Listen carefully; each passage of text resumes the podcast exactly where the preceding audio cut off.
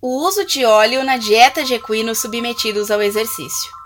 Dentre as medidas necessárias para que os equinos atletas possam atingir o máximo de seu desempenho no esporte, são necessárias atitudes que busquem retardar o início da fadiga muscular.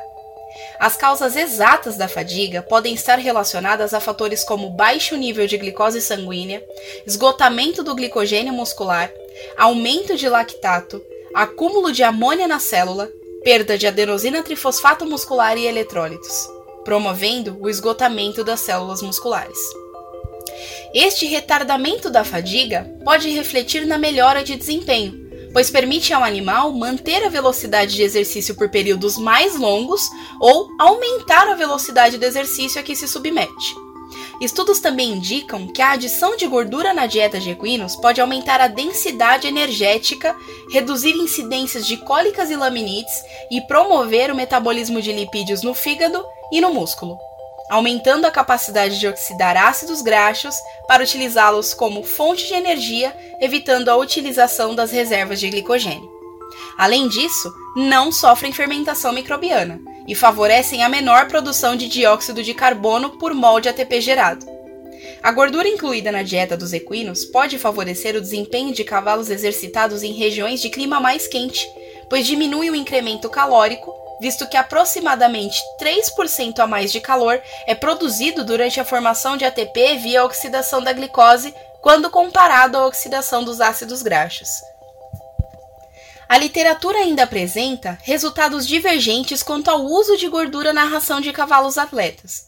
Essas divergências são relacionadas às diferenças na quantidade e no tipo de gordura adicionada da composição da dieta basal do tempo de suplementação, da condição corporal do cavalo, do regime de treinamento e da intensidade do exercício teste. É recomendado que a gordura seja consumida pelo menos 6 a 11 semanas antes de qualquer evento, para que haja adaptação enzimática e metabólica do organismo. Ainda não se tem definida a quantidade exata de gordura a ser suplementada. Provavelmente devido à grande variação no metabolismo de cada animal, que pode depender de raça, clima e exercício ao qual é submetido.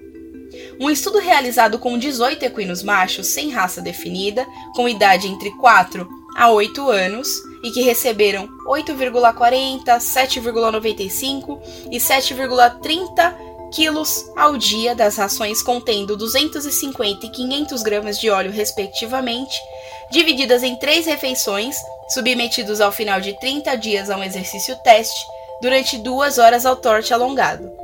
Foram avaliados no início e no final do exercício os teores de glicose e lactato sanguíneos, o hematócrito e a temperatura corporal.